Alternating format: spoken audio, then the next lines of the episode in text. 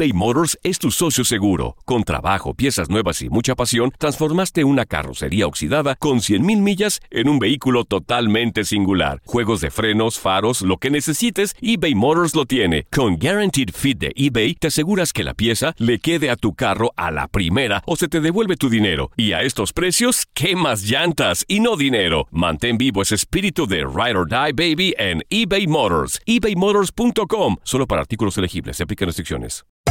Hacer tequila, Don Julio, es como escribir una carta de amor a México. Beber tequila, Don Julio, es como declarar ese amor al mundo entero. Don Julio es el tequila de lujo original, hecho con la misma pasión que recorre las raíces de nuestro país. Porque si no es por amor, ¿para qué? Consume responsablemente. Don Julio Tequila, 40% alcohol por volumen, 2020. Importado por Diageo Americas, New York, New York. When you buy a new house, you might say, Shut the front door! Winning! No, seriously. Shut the front door. We own this house now. but you actually need to say, Like a good neighbor, State Farm is there. That's right. The local State Farm agent is there to help you choose the coverage you need. Welcome to my crib. no one says that anymore, but I don't care. So just remember, like a good neighbor, State Farm is there. State Farm, Bloomington, Illinois. Si no sabes que el Spicy McCrispy tiene Spicy Pepper Sauce en el pan de arriba y en el pan de abajo, ¿qué sabes tú de la vida? Para, pa, pa, pa. Prepárense porque hoy les vamos a contar las cosas no tan bonitas del inicio de nuestra relación. Y todo esto con separación incluida. Lo bueno es que hay un final feliz, sobrevivimos al primer año de Oh. matrimonio. Mua. Pero los detalles están jugositos. Ella es más argentina que el mate. Y él más colombiano que el café. Increíble, pero funciona. Casados y complicados con Santi y Laurita. Comenzamos nuestro segundo episodio de podcast. Eh, gracias amigos porque nos escucharon en el primero, los que están escuchando ahora. De pronto, si no lo habían escuchado el anterior, los invitamos a que vayan y lo escuchen. Exactamente, este es el segundo capítulo de muchos capítulos que vamos a compartir nuestra vida y algo más, pero es muy importante compartir esta parte para que puedan entender por qué somos como somos, por qué estamos como estamos. Superando el primer año de Ay, casados, ay, ay. vamos directamente al grano. ¿Por qué? A lo mejor muchas personas dirán, mi primer año de matrimonio Sí. fue espectacular. Luna de miel. Luna de miel, yo no tuve ningún problema. Para nosotros, nuestro primer año de casados, ay Dios mío, eso fue de perros y gatos. Exactamente, ya les contamos que tuvimos un noviazgo fugaz, eh, organizamos nuestra boda en dos meses porque nos teníamos que cambiar de ciudad.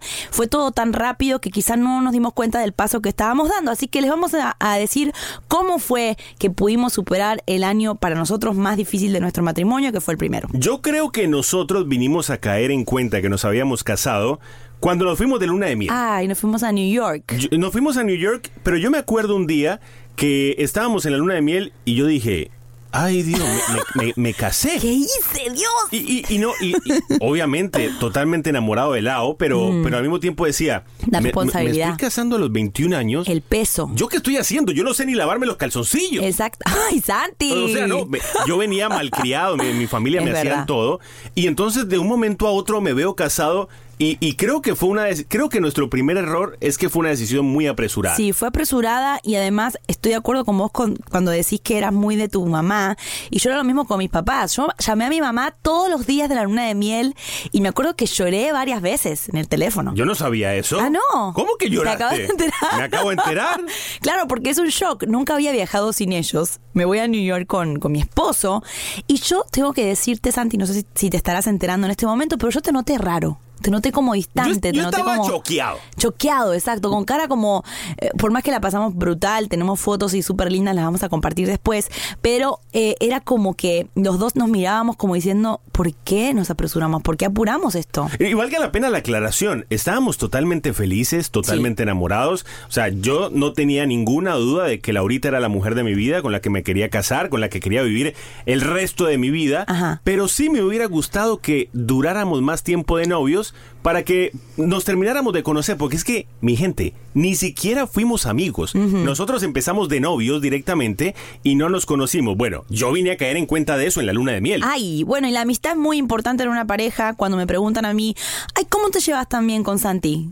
¿Qué es lo que siempre digo, Santi? Somos, amigos. Nosotros somos panas. Somos panas, exacto. Compartimos todo. Bueno, la luna de miel fue como media rara, bizarra, así como... No, pero tan mal la pasaste. Estuvo lindísima, pero eh, había un sentimiento en el aire que ninguno de los dos quiso hablar. No pudimos Sí. comunicarnos. Y yo- Entonces, y yo creo que ninguno de los dos le dijo al otro, ¿por qué nos casamos tan rápido? Y ahí está el primer error. Segundo error, regresamos a casa y no teníamos nada, no teníamos casa, porque había que irse al otro estado. O sea, no teníamos cama, no teníamos Un, consejo, abro paréntesis. Si le regalan dinero cuando se casen, no se lo gasten todo en la luna de miel.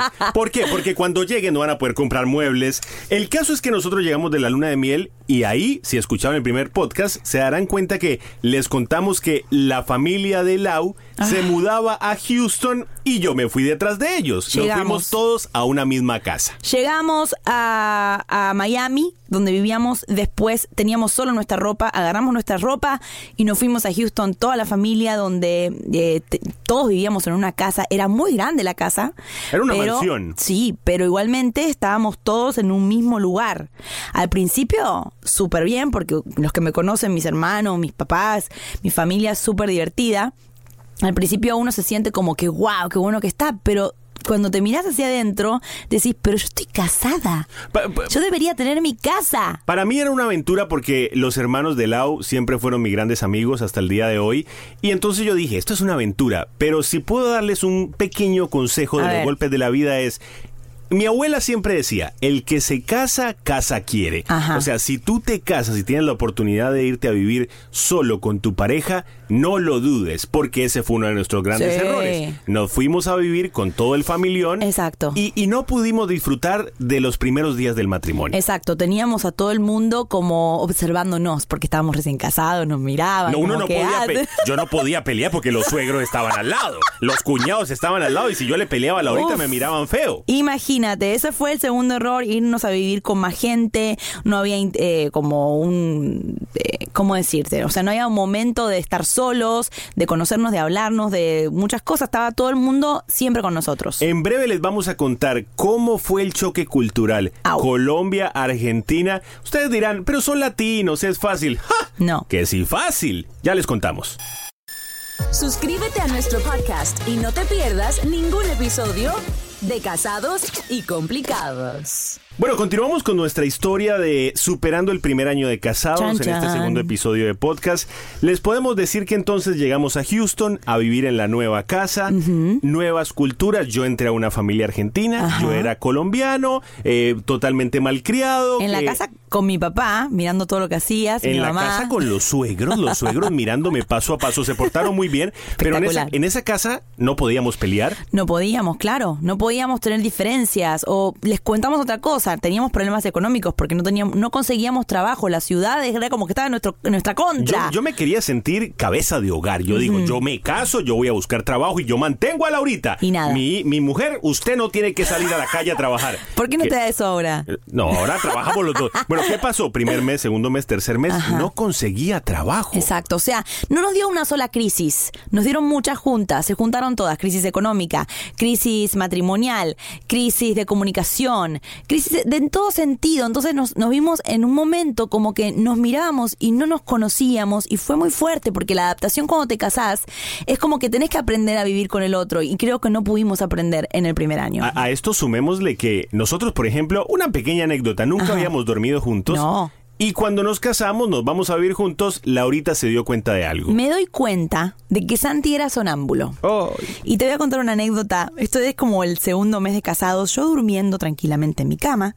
Mm, Se levanta Santi, se sienta en la cama, me mira con cara de loco, con esos ojos grandes que tiene, y me dice, Lau, atrás tuyo está el chico del agua. Ustedes se imaginan, dos yo, de la ¿qué? mañana, yo sonámbulo, diciéndole a Laurita que atrás tiene un hombre con el agua.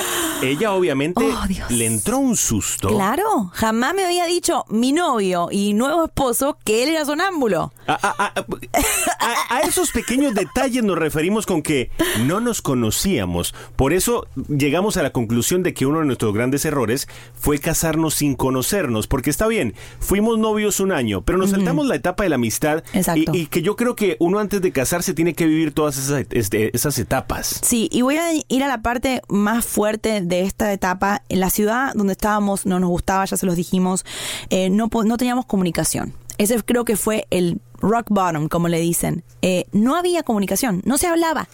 ¿Por qué? Y yo voy a tomar responsabilidad en esto. Yo cada vez que Santi me decía algo que le molestaba, quizá yo reaccionaba mal y lloraba. Ella, lo- Entonces ella lo no suavizó podía- mucho. Laurita era una llorona. Cada vez que yo le decía, eh, Lao, no me gusta tal cosa, comenzaba a llorar. Lao, no me gusta tal otra, comenzaba a llorar. Entonces, a todo esto, imagínense esta situación.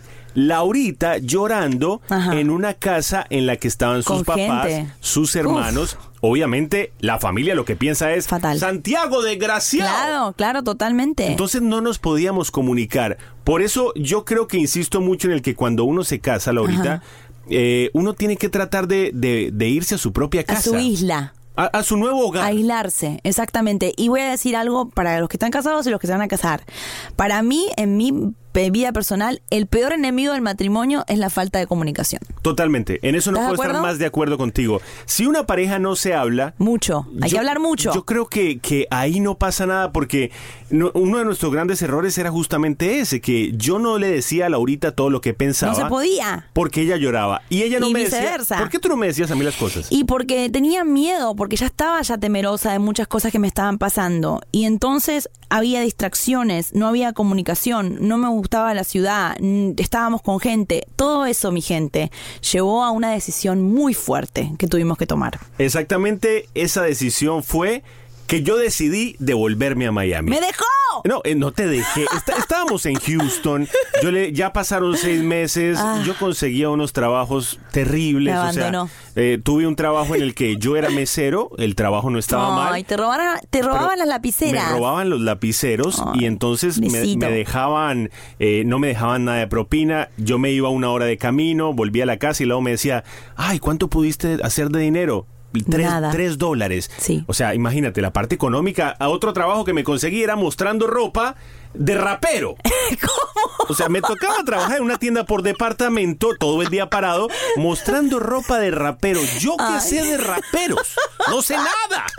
Ay, Dios mío, fuerte, fuerte la situación que tuvimos que vivir. Ahora, ahora me río, porque eso es así. Cuando uno pasa por ese momento llora, pero después cuando va avanzando el tiempo y ves que lo superaste, te reís. No, así y- que genial. Y yo creo que también, o sea, no, esto, esta época nos sirvió para darnos cuenta, primero, para poner a prueba si de verdad Sí. éramos un material casable. Exacto. Y si estábamos totalmente enamorados. Exacto. Segundo, yo creo que Dios permitió muchas de estas cosas Sí. para, para moldearnos. Porque nosotros después de esta situación no éramos los mismos No. Santi y Laurita. No, y no es por decir somos los mejores, pero no hemos tenido otra crisis.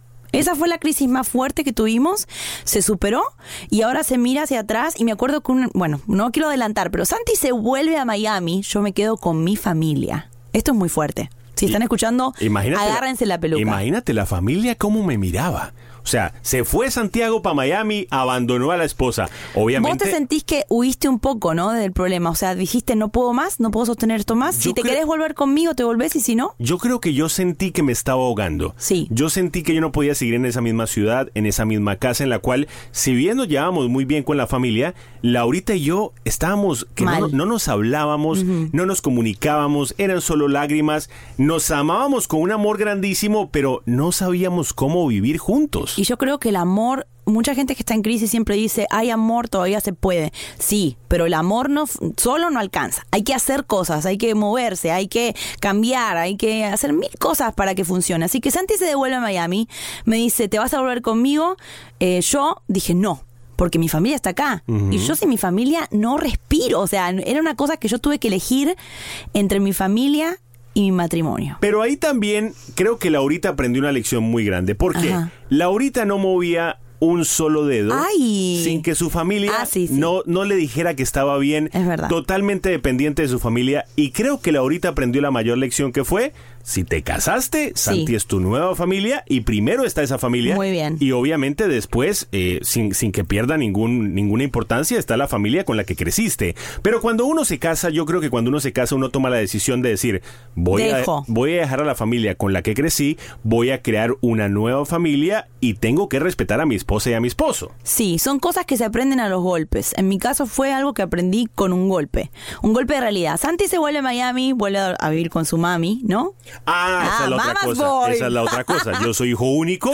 Volví a tocarle la puerta a mi mamá. Y tu mamá, ¿qué haces acá? Y mi mamá, pero usted no se casó, mi hijo. ¿Qué le pasó? ¿Por qué está de vuelta? Y yo le digo, madre, tengo algo que contarte. Abandoné a Laurita. Ay, no, no fue un abandono, yo creo que más fue como vos pusiste eh, en la balanza las cosas y dijiste, pesa más el que estemos solos, si te venís conmigo, contigo pan y cebolla, nos vamos a vivir debajo de un puente, venís conmigo y yo dije que no, bueno, al fin, eh, para hacer el cuento corto, porque no podemos eh, tomarnos una hora de podcast, ¿sigo? Ajá. Eh, yo me quedé.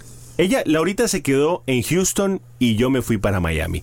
Ya les vamos a contar qué fue lo que pasó y cómo logramos sobrevivir. Eso viene en breve. Casados y complicados con Santi y Laurita. Continuamos con esta historia que ahora viene la parte bonita. Ay, por fin. Todo el mundo debe estar como con el corazón arrugadito. No, no. lo- eh, quiero, quiero aclarar que les contamos toda esta parte eh, triste, de pronto un poco difícil, porque creo que así podemos llegarle al corazón a muchas personas que de Sí. pronto atravesaron por esta situación, están atravesando por esta situación o de pronto dicen, wow, yo pensé que el matrimonio era más fácil y, y- y- y tienden a, a desanimarse. No se desanimen. No, no se desanimen y el primer año, como repetíamos, no es malo para todas las parejas. Algunas que no se adaptan o algunas que quizá eh, no tienen los medios para tener su casita, sus cosas, su libertad. Nosotros no tuvimos muchas cosas cuando nos casamos, por eso es que estábamos así.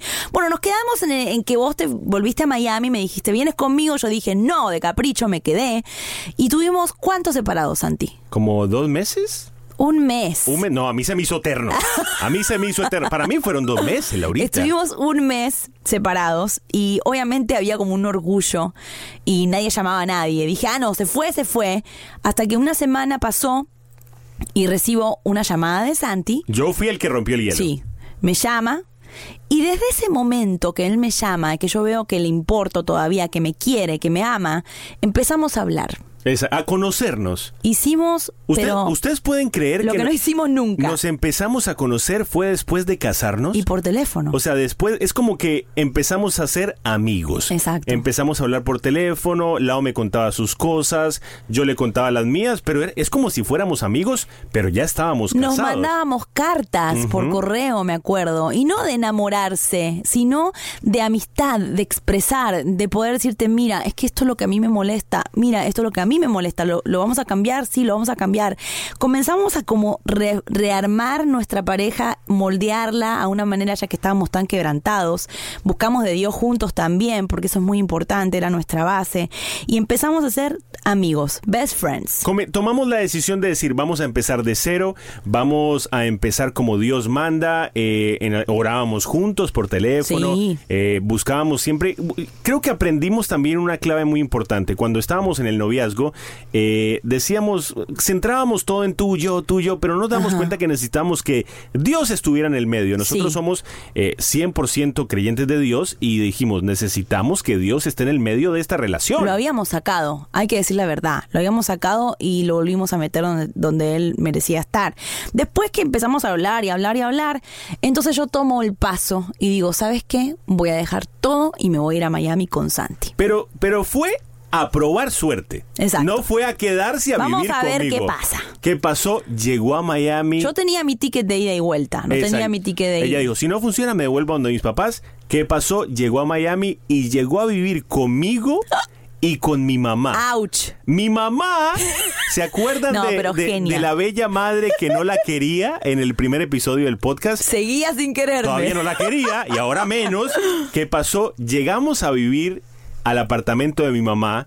Eh, era un apartamento de un cuarto Sí. en el cual mi mamá nos aceptó con mucho amor. Muchísimo, nos dio su cama. Nos dio su cama y imagínense esta escena. En el mismo apartamento vivíamos mi mamá, Laurita y yo. Dormíamos en el mismo cuarto. Un sonámbulo y una que ronca, Mi mamá roncaba como un tractor. ¿Qué pasó? Mi mamá no cede de su cama, gracias Hermosa. madre por, por hacer eso tan lindo. No cede de su cama y empezamos a dormir Laurita y yo en la cama, mi mamá en el piso Sí. y mi mamá roncando toda la noche. Y Santi agarraba como varios pares de medias y los ponía a un costado. Entonces, a las 3 de la mañana agarraba un par de medias y se lo tiraba a la mamá para que dejara de roncar. A las Te 5 de la madre, mañana, otro par de medias y se lo tiraba a la mamá para... O sea, imagínense esto, yo dejé todo, Santi también dejó la ciudad, nos fuimos a probar otra vez. La verdad, ahí fue cuando realmente las cosas empezaron a dar. Eh, conseguimos trabajo Claro, rápido. pero espérate, pero espérate, porque mucha gente dirá, ¿cómo así? ¿Se van a arreglar el matrimonio y viven con la suegra de Bueno, es Laurita? una persona contra 15 que había en la otra casa. Ahora me tocaba a mí desquitarme. No, la realidad es que vivimos con mi mamá cuánto Un mes, tiempo? un mes. Hasta que mi mamá, mi mamá nos aceptó con mucho cariño. Vivimos un mes, pero dijimos, nos tenemos que ir a vivir solos y empezar de cero, aunque no tuviéramos nada. Nada. Tomamos la decisión de rentar nuestro primer apartamento. No teníamos ni siquiera ollas. Nada, teníamos un colchón. ¿Teníamos televisor? Nada. Un colchón, yo me acuerdo perfecto, un colchón en la mitad de la sala porque ¿para qué la vas a poner en, en- en la habitación? Y no teníamos platos ni nada, entonces comprábamos platos descartables y vasos de- descartables para comer. Comíamos mucha pizza porque era lo que podíamos comprar, esta pizza que venden acá. Yo tenía un trabajo en Sí. una radio que fue el, el primer trabajo. Eh, me acuerdo que me lo dio el pastor Frank López, al cual quiero muchísimo. Creyó en mí y Laurita no tenía trabajo No. en esa época. Pero al mes conseguí un trabajo, ahí teníamos dos entradas económicas, empezamos a comprar de a poquito nuestros muebles, nuestro, nuestro sillón, nuestra mesa, eh, podíamos comprar ya más comida, podíamos eh, cambiar el auto, o sea, pudimos re- eh, como Construir. reconstruir, no construir porque estaba más o menos todo medio roto, reconstruimos, remendamos, nos moldeamos Pero ya y ahí empezó la, la- la aventura. Pero ya conocíamos que, que teníamos que ser amigos antes de ser esposos. Entonces, no, ya ahí sí, a mí, aunque Laurita llorara, yo le decía las cosas. Hablarlo. Y entonces ella empezó a entender que, por ejemplo, no tenía que llorar por todo y empezó también a convertirse en mujer. ¿Y vos? Bueno, yo que yo también, yo estaba muy malcriado, yo también tuve que dejar muchas malcriadeces Sí. mías. La verdad, como le decimos, eh, éramos dos extraños que nos casamos y tuvimos que reconocer, conocernos otra vez de cero, enamorarnos otra vez, reconquistarnos otra vez y seguir adelante. Y así estamos hace 11 años, eh, nos hemos mudado varias veces, hemos... eh, tenido muchos triunfos, gracias a Dios, y muchas cosas que nos han pasado muy lindas, pero creo que nunca tuvimos una crisis tan grande como la del principio. Y me acuerdo que Santi una noche, cuando yo estaba llorando muy mal, él me dijo, si, si sobrevivimos a esto, sobrevivimos a todo. Es cierto. Nunca se me va a olvidar. Y mira, mira el día de hoy. El día de hoy creo, no, Laurita está a punto de llorar. Está que se le salen las lágrimas. Pero les voy a decir algo también muy interesante que pasó. Yo me di cuenta que el, el amar a una persona es una decisión diaria. ¿Por qué? Porque eh, los días buenos van a estar, por supuesto que sí, pero también van a haber días malos. En esos días malos es cuando tú tienes que tomar tu decisión más fuerte de decir, Sí. no voy a dejar que un día malo me separe de la persona que Dios eligió para mí. Exacto. O sea, yo no puedo decir, ah, bueno, esta persona eh, no me gusta como, como vive, no me gusta lo que hace, la voy a dejar. No. Mi gente, el matrimonio, las personas que han tomado la decisión de casarse, es una decisión seria. Sí, hoy en día los matrimonios son descartables. Exactamente. O sea, no funciona, lo tiro y busco otro y me parece que eh, eh, el verdadero hombre es el que se queda con la mujer y se queda y se queda y trata con ella de a dos y se ponen de acuerdo y hacen una decisión los, los dos, no solamente uno, porque uno no puede amar y el otro de- se deja llevar, tiene que ser algo de los dos. Y, y yo le digo a muchos jóvenes que hoy me escriben, chicos, jóvenes, lo que sea, que me dicen que tienen crisis matrimoniales y yo siempre les doy el mismo consejo, tienen que ser amigos, si no son amigos es muy difícil. Y también dejar que Dios esté en la relación, dejar que... que- que- Ay, mis lágrimas están corriendo. Ahorita llora fácil, ¿qué les puedo decir?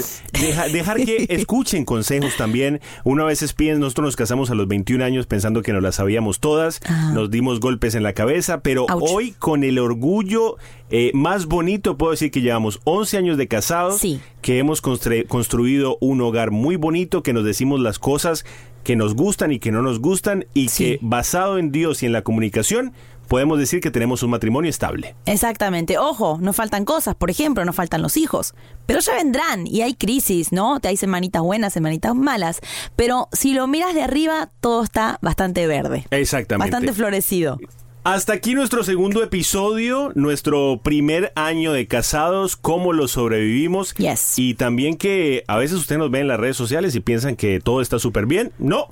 Tuvimos nuestros momentos de crisis, aún los tenemos nuestros momentos de peleas, pero ya tenemos una base y sobre eso trabajamos. Por eso este podcast se llama Casados y Complicados. Exactamente. No se pierdan nuestro tercer episodio porque va a estar muy bueno y gracias a todos los que se tomaron el tiempo para escuchar nuestro segundo episodio. Gracias. Un abrazo. Suscríbete a nuestro podcast y no te pierdas ningún episodio de Casados y Complicados.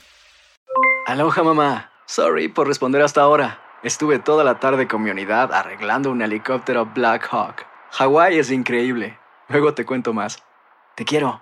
Be All You Can Be, visitando goarmy.com diagonal español. Hay gente a la que le encanta el McCrispy y hay gente que nunca ha probado el McCrispy. Pero todavía no conocemos a nadie que lo haya probado y no le guste. Para pa pa. ¿Quieres regalar más que flores este Día de las Madres? The Home Depot te da una idea. Pasa más tiempo con mamá plantando flores coloridas, con macetas y tierra de primera calidad para realzar su jardín. Así sentirá que es su día todos los días.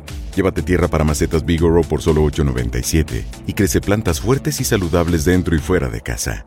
Recoge en tienda y sigue cultivando más momentos con mamá en The Home Depot. Haces más, logras más. Más detalles en homedepot.com diagonal delivery. Boost Mobile tiene una gran oferta para que aproveches tu reembolso de impuestos al máximo y te mantengas conectado. Al cambiarte a Boost, recibe un 50% de descuento en tu primer mes de datos ilimitados. O, con un plan ilimitado de 40 dólares, llévate un Samsung Galaxy A15 5G por $39.99. Obtén los mejores teléfonos en las redes 5G más grandes del país. Con Boost Mobile, cambiarse es fácil. Solo visita boostmobile.com. Boost Mobile, sin miedo al éxito. Para clientes nuevos y solamente en línea, requiere AroPay. 50% de descuento en el primer mes requiere un plan de 25 dólares al mes. Aplican otras restricciones. Visita boostmobile.com para detalles.